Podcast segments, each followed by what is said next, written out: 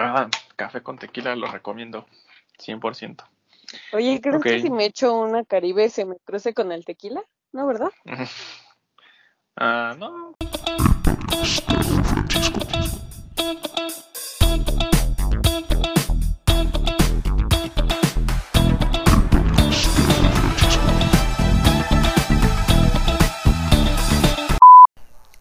Hola, ¿cómo están? Mi nombre es Raúl y bienvenidos a mi podcast, Lo que no nos cuentan. El día de hoy vamos a hablar de química. Y no, no malentiendan, no vamos a dar una clase ni mucho menos. La química está en todos lados y quien no esté de acuerdo lo invito a quedarse y escuchar este podcast. La química es una ciencia tan divertida y poderosa que la tenemos al alcance de nuestras manos, en cada comida, en cada producto que utilizamos, cuando tu tío hace la mezcla errónea de vinagre con cloro, historia real, inclusive cuando nos bañamos está ahí. Y es por eso que quise indagar más y saber cómo es que una persona se prepara para hacer química y estudiar química. ¿Es cierto que hay química en nuestros alimentos? Y si sí, ¿realmente nos afecta o nos beneficia? Qué estereotipos hay alrededor de ella, porque como hemos venido platicando en podcasts anteriores, y si no los han escuchado, escúchenlos. El podcast pasado tuvimos una gran, gran invitada, entonces escúchenlo. Hay muchos pensamientos alrededor de una profesión. Eso y más lo descubriremos con nuestra siguiente invitada. Y sí, adivinaron bien, es química, una química egresada del Politécnico, porque ya nos han dicho que solo tenemos gente del UNAM o de otras, así que pues hay que satisfacer a la audiencia. Entonces, disfrútenla. Su nombre es Jimena. Y síganme en mis redes y bye. Hola Jimena, ¿cómo estás? Bienvenida a mi podcast. Eh, preséntate ante la audiencia. ¿Cuántos años tienes? Eh, ¿Qué te dedicas? ¿Qué estudias? Dinos, por favor. Hola audiencia, habla Jimena. Bueno, yo tengo 23 años, estudié químico farmacéutico industrial en la Escuela Nacional de Ciencias Biológicas, que pertenece al Politécnico. Este, yo, bueno, yo estudié esta carrera, terminé hace año y medio y actualmente estoy trabajando en la industria farmacéutica. Ok, para los que quieran saber, pues Jimena y yo nos conocimos en la secundaria, en la 43. Saludos a la 43. Eh, y bueno, no es cierto. eh, ok. Y pues bueno, ahí nos conocimos. Entonces, básicamente ya tenemos unos ocho, años, nueve años de conocernos. Y no, pues... más. Como tengo 23, te conocí como a los 14, 15. Ah, sí, ocho años. Quedaste muy mal ante esa operación. Eh, yo fui a la vocacional 15, que es de la rama médicas biológicas. Igual hay, o sea, ahí no es como las tienen, este, o sea, ya al final tú decides como en qué área estás. Yo siempre pensé que las bocas, cuando yo entré, yo siempre pensé que las bocas todavía iban con uniforme, pero no. o sea, yo sí fui con uniforme el primer semestre, pero era de educación física. en educación física teníamos un uniforme de la escuela. Pero solo era, creo que dos días a la semana. Ah, no, no, no, sí, sí, sí. En la prepa 5 también íbamos en uniforme de educación física. Me acuerdo que me tocó un profe que nos exigía ir con el todo, o sea, neta uniformado, sí, sí, sí. O sea, el, el, la sudadera, el short y la playera, el pants. Entonces me daba muchísima pena porque era el único idiota entrando con uniforme. No manches. Pero Hace ratito estábamos platicando Jimena y yo y creíamos que la quema de burro la hacían ahí, pero no, idiota yo. Pero, ¿cómo era en esas épocas? había mucha rivalidad entre la UNAM, el Poli. Y ahorita yo cuento mi perspectiva si hay rivalidades o no, pero ¿tú cómo la sentiste ahí? Pues eh, la vocacional yo creo que, eh, te voy a ser sincera, yo creo que había muchos que sí querían estar en prepas, porque como que la misma sociedad te, te implementa el estar en prepas. Como que no rechazados, ¿no? Les decían. Pero eh, es que también para mí es muy difícil como decirte todo eso, porque mi vocacional era, sí, sí creo que sí te, inculcan como el odio hacia la UNAM, por así decirlo. Bueno, no odio, pero siempre hay una competencia entre la UNAM y el Poli. Pero, claro. eh, pues no, o sea, digo, una prepa normal. Por ejemplo, la prepa 6, ¿no? Todo el mundo dice que es de fresas y que ahí va los más inteligentes y los que sacaron más aciertos y bla, bla, bla. Bienvenidos en a mi tu primera vocacional- opción, decían. sí, exacto. No, neta. O sea, aparte la zona estaba como muy mamona y todo eso. O sea, sí. O sea, no había nada. no, nada, no nada. Las plazas estaban como a una hora de ahí. Por ejemplo, la Boca 13 es como la prepa 6. Es la, es la vocacional fresa de todas las vocacionales. Entonces, ah, yo creo que en, en esa parte sí tienen ese parecido, ¿no? Que depende de la zona donde esté la vocacional. Eh, Sí, como- yo, yo creo sí, que cada, cada una se caracteriza por algo. yo creo que la, la prepa más fancy de la Ciudad de México es la, la 6, ¿no? Sí podemos decir. Es que la zona le da mucho caché. Seamos sinceros. Sí, Yo no fui ahí, sí, pero, sí, sí, demasiado. pero siempre que había partidos ahí en nuestra prepa y así, siempre este Super nos decían, ¿no? Sí, super mamones, fresas, ¿no? Un saludo a la prepa 6, por cierto. Pero no, sí, sí, sí, sí son bien mamoncitos, por la verdad. vocacional sí era como más, eh, no sé, como que los, las prepas son más de libertad y que, que ya puedes echar desmadre. Y por lo mismo de que mi escuela estaba súper lejísimos, pues tampoco era como de que había un antro Ah, aquí pues, a la esquina Ni te o daban algo ganas así. de salir. Siendo, lo, siendo como nos lo Sí, contaste, pero, o no sea, me hubieran dado ganas de salir. fiestas, ¿no? O sea, no era como ir a Vitorios, algo así. O sea, no teníamos nada de eso allá. O sea, literal, las fiestas eran en, en un pinche terreno y ahí ponían las bocinas y así, o sea, no. Pues o sea, siguen sí siendo así ahora. ¿no? No, pero yo creo que en prepa 5 sí. Bueno, en prepa 5 las demás prepas tienen más libertad que en las vocacionales. Y sí, en las vocacionales como que todavía es, es más, no lo, no sé cómo decirlo. Pero, eh, o sea, sí, te- nos restringían muchas cosas. Mm, No, pues es que contándonoslo así, no me daban ganas de salir. A la esquina me, me asaltaban o algo. Por ejemplo, en la FES Aragón eh, hay una...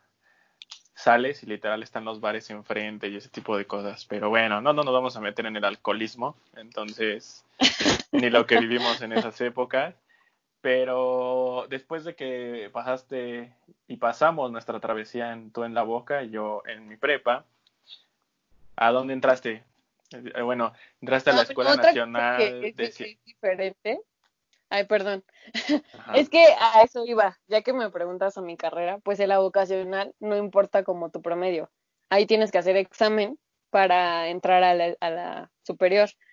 Aquí no se le llama universidad, se le llama este superior. Muchos dicen que sí tenemos como pr- privilegio de venir de vocacional y no sé qué, pero yo tuve amigos que no se quedaron, y muchos. Entonces no, no necesariamente, eh, eh, o sea, el poli como que elige a todos los de la vocacional, o sea, si hay personas que no se quedan. Y pues después de la vocacional, que son, fueron muy buenos años, me fui a la Escuela Nacional de Ciencias Biológicas, que también está bien lejos para mí, pero este, eh, ahí estudié durante cuatro años y medio, sí, cuatro años y medio, nueve semestres. Estaba viendo eh, eh, que la Escuela Nacional de Ciencias Biológicas, para que no te ofendas, Eh, pues tiene varias carreras, no sabía. Tiene ingeniería bioquímica, Sí, biología, químico, bacteriólogo, parasita, algo así, está muy... Luego hay, hay carreras que tienen nombres bien raros. Y luego, y, y pues la tuya, químico, farmacéutico, industrial. Aparte, fíjate, lo que me interesó es de que, y me sorprendió que como que están en diferentes sedes, ¿no? O sea, a ti te sorprendió que la escuela, eh, o sea, mi escuela tuviera ingenierías, porque tú estás acostumbrado a que las ingenierías, por ejemplo, en, en la UNAM, están en la Facultad de Ingeniería, ¿no? Ajá, y pues es ciudad. Aparte de que todo lo tenemos alrededor, o sea, tenemos la Facultad de Derecho, la Facultad de Ingeniería, la Facultad de Medicina, la Facultad de Química, y, y las ustedes están separadas. O sea, por ejemplo, hay una en Upixa, hay otra por Culhuacán, la que tú dices. Entonces, no, yo estoy acostumbrado a tenerlo todo cerca. Ah, sí, no, aquí las escuelas se dividen igual por ramas. O sea, mi escuela es médicas biológicas, pero hay ingeniería en sistemas ambientales, en bioquímica, etcétera, y también este, está la licenciatura en química. Entonces, no necesariamente tienes que irte a... Bueno, es que sí es muy diferente. Aparte, en el poli, eh, como que su sede más grande está en Zacatenco. De hecho, antes esa escuela de, del casco era, si no mal recuerdo, era, este, no, no, no sé si como una escuela para puras señoritas o un orfanato, no sé, algo así. Ya era otra cosa antes y después la convirtieron en escuela. Entonces esos edificios tienen muchísimos años. Oye, ¿y qué hacen? Ahí es cierto que los químicos pudieron encontrar la cura del COVID y no lo hacen. Yo me imagino, siempre un químico haciendo experimentos, eh, encontrando curas, encontrando muchas cosas. La verdad, no, la verdad es que yo siempre me imagino un químico con una bata y en un, en un laboratorio. O sea, no me imagino de otra forma un químico. Pues es que es, es como, eh, como un estereotipo que muchas personas tienen, tanto de nuestra carrera, tanto como de, o sea, en general de todos los químicos. Piensan que los químicos hacen...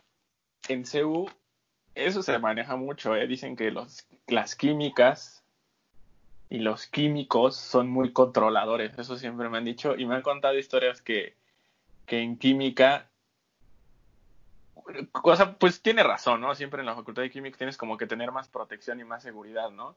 Pues precisamente por lo, todo lo que manejas y que no sé qué. Pero me han dicho, fíjate que un estereotipo que dicen de los químicos es, que según son muy controladores y que son muy celosos. Ahora todo tiene sentido. Ahora todo tiene sentido. Por eso me rompieron el corazón. No mames. Ahora entiendo por qué soy así. Y que al finalizar su carrera hacen la famosa quema de batas, bueno, la hacen en la Facultad de Química y que, y sí me han dicho, o sea, yo, yo estudié pues un ratito en química y, y si son muy, no sé, si están raritos, si tienen algo raro los químicos, la verdad, ¿no? Ese es otro estereotipo que tienen las personas de, de los químicos. O sea, ahí te va. Lo primero así, exacto. Todos piensan que somos personas que siempre traen bata y están en los laboratorios y que somos súper tetos, que no convivimos, que no salimos a fiestas. O sea, creo que la mayoría de las personas piensan y, sí? no. Ah. O sea, ah. entre los químicos hay razas, por así decirlo. O sea, hay químicos que son químicos puros, químicos textiles, eh, químicos farmacéuticos, químicos bacteriólogos, este, petroquímicos, o sea, hay muchísima gama. La química es todo. Entonces, se divide en muchas cosas. Y eso un maestro siempre nos lo decía. Todo es química. Y sí, tiene razón. Entonces, este, bueno, para empezar, hay muchas cosas que puedes hacer siendo químico. Inclusive de tu misma carrera, yo que soy farmacéutica, o sea, cuando salí de la escuela, me di cuenta, bueno, inclusive antes de salir me di cuenta que te puedes dedicar a muchísimas cosas. O sea, cuando entras no tienes idea que puedes hacer tantas cosas de tu carrera. Y eso está muy padre. Entonces, pues no, no estamos, sí hay muchos que se dedican a, la investigación, pero muchos están regados en las diferentes industrias. Y o sea, este, ¿tú crees que hay un químico involucrado? Eso me surgió ahorita la duda. ¿Tú crees que hay un químico a fuerzas involucrado en la cura de la pandemia? Voy a especificar, no sé si sea químico, pero sí debe de tener conocimiento de medicina y debe tener conocimiento de las, o sea, los productos farmacéuticos. Entonces, probablemente sí sean químicos farmacéuticos o médicos o algo así, pero seguramente sí. O sea, no hay, no hay como que un, ah, ingeniero civil esté ahí. O sea. Y hay, y, y hay mucho, por ejemplo, en, en, en nuestra escuela a veces hay mucho bullying a los químicos. Por ejemplo, en químico de alimentos dicen que son los que se dedican a hacer las pastas o que hacen la comida del día, o sea, a veces hay mucho bullying en, eso. A ti nunca te ha tocado, por ejemplo, en la Facultad de Química, eso es historia real, dicen que en el cuarto piso siempre huele a comida, entonces dicen que cuando tengas sueño y un poquito de hambre, vayas al cuarto piso y aparte de oler, dicen que a veces te dan como la comida. Eso pues me han dicho, yo nunca subí al cuarto piso, quiero aclarar. Es que no sé, porque, a ver, contestando a tu pregunta, Este, también es otro estereotipo eso, que, por ejemplo, yo que soy farmacéutica, la típica pregunta es, ¿y sabes hacer drogas? Y es como de, ay, güey, si me dieran... Yo se lo he dicho, gente. yo se lo he. Todo el mundo me lo dice, o sea, inclusive a mis compañeros, todo el mundo se lo, se lo dice.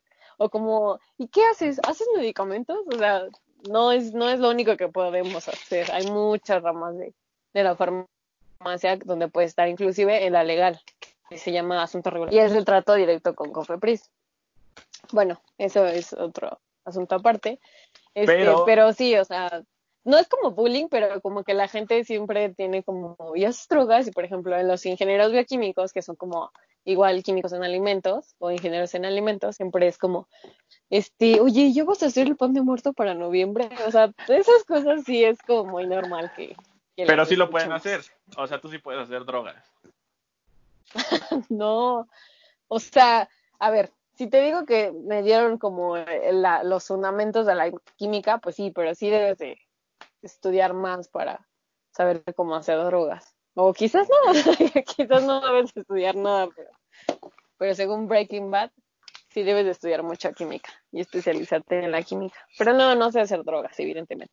Y aparte, no sé, o sea, creo que los medicamentos a veces son, unos tan sencillos que dices, ¿es en serio que esto lo venden tan caro?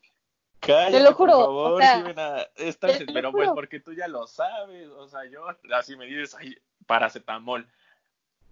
A ver, ¿cuál es el medicamento según tú más sencillo de hacer? No lo hagan en casa, pero a ver. O sea, no voy a decir porque eso involucra datos de mi empresa, Pero, por ejemplo, hay un, hay un, hay un medicamento que lo ocupan para, para dos cosas, para bajar de peso y para personas que tienen deficiencia de esa, de ese principio activo o de ese activo. Y lo único que hacen es poner el activo y diluirlo con agua. Y ya, es todo lo que hacen. No hacen otra cosa. Y como es inyectable, pues obviamente está caro. Entonces, este, yo luego sigo ¿en serio están pagando? Y no sé, a la empresa le sale a un peso y lo venden ya en las farmacias, porque obviamente la empresa, los laboratorios lo venden en un precio mucho menor, pero conforme va distribuyéndose a otros clientes, va aumentando el precio, porque cada cliente tiene que ganar algo.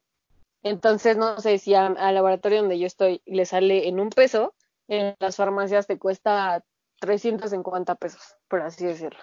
Entonces, pues no es tanto como, y la verdad no tiene gran chiste como actúa, entonces, por eso sí digo, bueno, a veces sí es, o sea, por eso dicen que la industria farmacéutica es, me parece, la número dos que más genera dinero en el mundo, luego de las armas.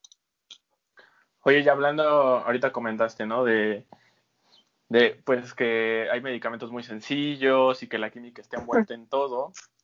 ¿Qué opinas tú de que algunos alimentos o que ciertas cosas ya contengan químicos? Por ejemplo, alguna vez yo entré a una conferencia y nos dijeron que la química como puede ser buena o puede ser mala, ¿no? Nos decían que si nos si la química no estuviera envuelta, por ejemplo, en la producción de alimentos, no podríamos tener la suficiente alimentación para, para todo el mundo. Pero hay gente que contradice eso, pues porque ya hoy en día todo te produce cáncer, todo te lastima, entonces tú desde tu punto de vista como química, ¿qué, puedes opinar acerca de eso? Qué buena pregunta, eh, la verdad. Porque, mira, yo, yo entré a la carrera con una simple ilusión, que fue dar mi granito de arena y ayudar al mundo y ayudar a personas. te, voy a contar como mi experiencia. O sea, yo quería eh, salvar vidas a través de los medicamentos que de alguna manera yo contribuía a que se fabrique. O por lo menos este, hacerle la vida más ligera a una persona que tuviera cáncer o que tuviera algún padecimiento que no se puede curar, pero por lo menos puedes, pues sí, aliviar todos los síntomas.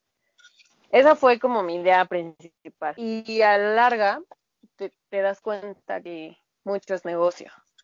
Entonces, eh, bueno, sí hay medicamentos que, que se venden muy caros y, y sí ayudan a las personas, pero también hay medicamentos que también hacen muchos daños a las personas.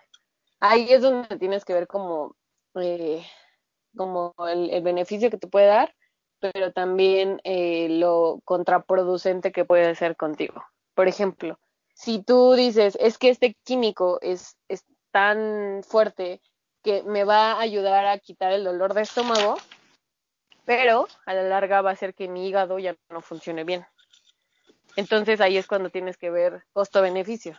Entonces, pues depende, igual los alimentos. O sea, hay alimentos que, sin duda yo siempre he creído que lo natural es mejor. En cuestión de alimentos, porque también muchos químicos vienen, eh, provienen de plantas, por ejemplo. Que allá después los intereses es otra cosa. Pero este, sí, sí creo que, es que no sé, en alimentos yo creo que, lo natural es lo mejor. o mala? En alimentos sí. ¿Qué? El que se involucre la química en lo que comemos, por así decirlo. Por ejemplo, un dato que no sé si es real, es que alguna vez me dijeron que la zanahoria en realidad no es naranja, es café. Así, o sea, natural. Y, también me dijeron que la cebolla, o qué otra Que los pollos son blancos y no amarillos. Ah, bueno, ese sí, ese es un chisme ya local, o sea, ese ya todos lo saben. Pero no, no, no, hay otro alimento que tiene otro color en la vida real pero no me acuerdo cuál es. Entre ellos me acuerdo de la zanahoria. Pero, ajá, hablando de eso de la comida, entonces, digamos, desde tu punto de vista, ¿estás a favor o en contra de que se le meta a todo ya químicos? Mira, es que hoy en día ya no puedes, eh, inclusive si tú, tú hablas de alimentos, que literal vas y lo recoges de un campo y lo que sea, aún así los agricultores ocupan plaguicidas y pesticidas que tienen químicos y esos son muy dañinos. O sea, eso yo lo vi en una clase de toxicología. Vamos a morir. O sea, así tú vayas y a menos que tú de verdad eh, eh, cultives tus propios alimentos y, o sea, que te asegures que no llevan nada como químico, pues es otra cosa. Pero nadie lo, o sea, casi nadie lo puede hacer. Entonces, los, inclusive los alimentos que tú vas al mercado y dices, ay, estos son naturales y voy a comer. No, yo creo que hoy en día sí es muy difícil que algo no tenga químicos. Y si no lo tiene, es muy caro. Y para la situación de México, muy pocas personas pueden hacer eso. O sea, si tú te tomas que el remedio de la tía, de la abuela, que te dijo que con eso ya te, te curabas la diabetes, pues no es algo que esté curado. Pero los medicamentos tienen un proceso antes para eh, nosotros verificar y confirmar que sí haga el efecto que, que, este, que promete, ¿no? O sea, tú no puedes vender un medicamento si no compruebas que tiene un efecto del cual tú estás seguro que, que tiene sobre los humanos. En los alimentos, yo creo que no me gusta que los alimentos ya sean puros químicos, pero eh, no, no creo que nos o sea, no, nos, no nos podemos librar tan fácil. Y en, la, en los medicamentos yo creo que tienes que ver el costo-beneficio. Sí creo que los medicamentos ayudan y salvan a muchas personas. Y también creo que, pues obviamente te van a hacer daño porque no es algo, este, pues natural, por así decirlo. Todo químico o química que, sal, que se titula mm, no sale bien. O sea, sale con algún pedo mental. O sea, es que de verdad es muy, muy, muy complicada para mí química.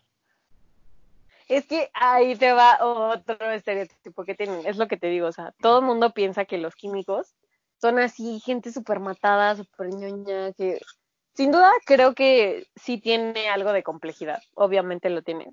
Pero eh, hay de todo. O sea, hay güeyes que dices, ¿cómo salió de la carrera este güey? Si neta era un pendejo, ¿no? O sea, sí hay así como en otras carreras. Ah, hay güeyes que son muy inteligentes.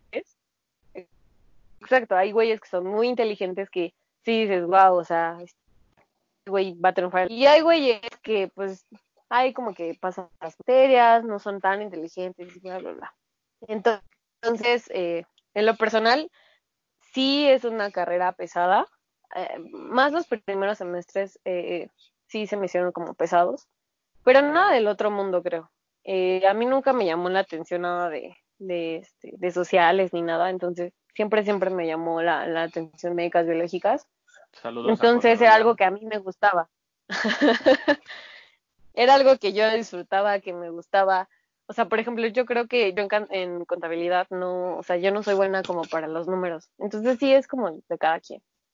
Y había sí, sí, sí. materias que a mí me encantaban, que sí, sí son complejas. No te voy a decir que no. Por ejemplo, inmunología, fisiología son materias complejas. Pero a mí me gustaba, yo disfrutaba estar, de conocer más del cuerpo, conocer eh, cómo era el sistema inmune. O sea, a mí me encantaba. Y si yo veo de, ay, no, en contabilidad, ¿no? Por ejemplo, de que no, la empresa tal, este, ganó tantos millones y no sé qué, las utilidades, o sea, como que no, yo me hago muchas bolas. Entonces, creo que depende. O sea, sí creo que hay personas muy inteligentes que son químicos, pero también creo que hay güeyes muy pendejos que son químicos. Son muy competitivos. Entonces, ay, es que estás bien pendejo porque sacaste tres en tu examen, ¿no? Y la mayoría sacó siete, ocho, nueve, ¿no? Entonces eso como que sí, para mí sí era como, no, me gustaba la que hubiera tanta competitividad, no había tanto compañerismo, hasta el final de la carrera sí, pero al principio no. Y muchos eran muy, muy ojetes, o sea, que no, no te querían pasar ni siquiera los apuntes para que tú estudiaras para el pinche examen. Entonces... Pinche gente ojete que no te pasa los apuntes ni las tareas al chile. Ah, Ah, por eso te digo que yo creo que en todos lados es así. Este, pero pues sin duda creo que, que vale más lo que tú haces afuera que sacar un 10 en la escuela o algo así. Yo creo que sí. Ok. Y digo, para, para concluir este gran speech, podemos decir que la química está envuelta en, literal en todo, en el shampoo que te pones, en el limpiador que usas para, para tu mesa, lo que tomas inclusive, o sea, lo que comes, este, o sea, real está involucrada en, todos lados, todos, todos lados está la química. Yo lo hice con tal de poner mi granito de arena y así es mi manera de ayudar al mundo. Mm. Es momento de llorar todos. Cálmate, comercial. Pues, adiós. Si tienen más dudas, hágansela llegar a Raúl. No importa que hayas estudiado ya cuatro carreras durante quién sabe cuántos años.